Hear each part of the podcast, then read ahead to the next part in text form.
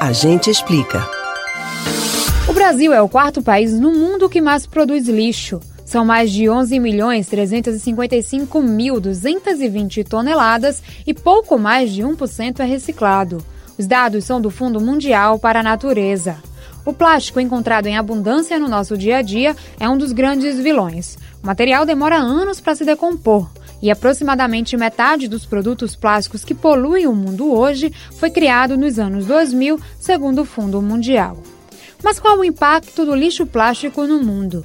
O engenheiro ambiental e mestre em desenvolvimento sustentável Luiz Comete explica. Bom, o plástico ele leva em torno de 450 anos para se degradar e ele atinge principalmente os oceanos, né, causando muita morte de animais que ingerem. Né? Por exemplo, as tartarugas, elas confundem as sacolas plásticas com algas, né, ingerem essas sacolas e morrem asfixiadas.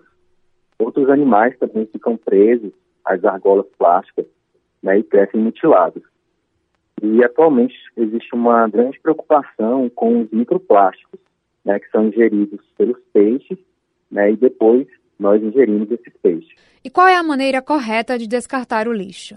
Isso, né, o descarte do resíduo, ele começa pela separação. Os sistemas de coleta seletiva, né, implantados aqui no Brasil, eles utilizam a separação conforme o material do resíduo né, papel, plástico, vidro, metal e orgânico, né, que são os, os restos de alimentos. Então é importante separá-los no momento da geração, né, para que o seu reaproveitamento ou a sua reciclagem ela seja facilitada. Por exemplo, se o papel se misturar com o orgânico, ele já não poderá mais ser reciclado. Então, o importante é que essa separação ela seja feita no momento da geração do resíduo para que não haja é, contaminação e a inviabilização mais tarde né, desse resíduo. Quais os prejuízos para o meio ambiente do descarte irregular? Bom, os resíduos, quando descartados no meio ambiente, né, sem controle, eles geram chorume, que é aquele líquido escuro, né, que a gente percebe que às vezes é, na nossa própria lixeira, na nossa casa, né, a partir de uns três a cinco dias, se a gente não descartar, começa a aparecer esse chorume e ele é altamente contaminante.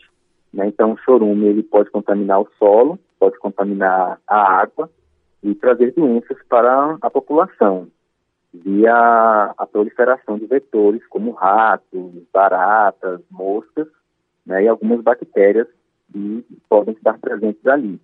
Né? O lixo ele também polui o ar, né? pois na sua decomposição é gerado o gás metano, que contribui para o aumento da temperatura do planeta. É tão discutido aí atualmente.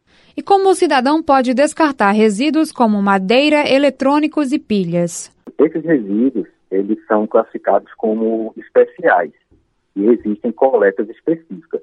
Né? Então, pilhas e baterias, é, existem alguns pontos de coleta em supermercados, é, bancos, farmácias e outros estabelecimentos. A madeira e resíduos da construção civil, eles podem ser levados até as ecoestações da Prefeitura do Recife. Outros resíduos, por exemplo, como móveis e eletrodomésticos, existem algumas ONGs e cooperativas que recolhem esse material.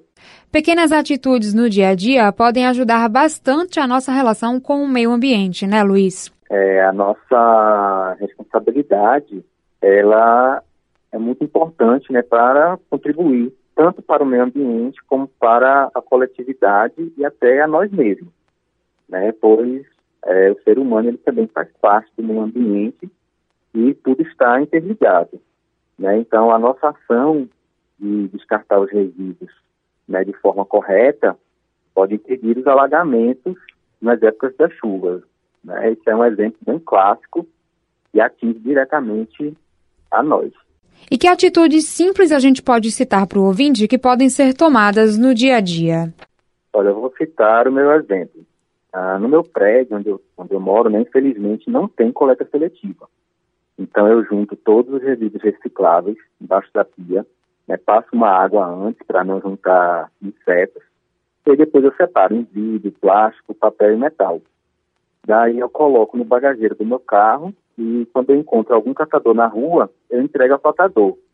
Ou então eu deixo nos pontos de coleta, né, que já tem vários supermercados aqui da região metropolitana de Recife. No Recife, as ecoestações da Prefeitura recebem móveis velhos, resíduos de pequenas obras residenciais e outros materiais.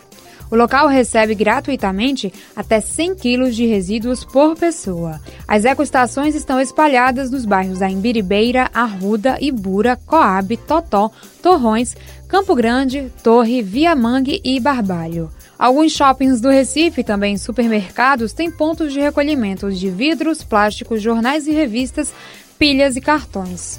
Os trapeiros de Emaús realizam a coleta de objetos em desuso, como móveis e eletrodomésticos, e vendem a preços simbólicos em bazares comunitários. O telefone dos trapeiros de Emaús é o 3451 2247. Camila Brandão para o Rádio Livre.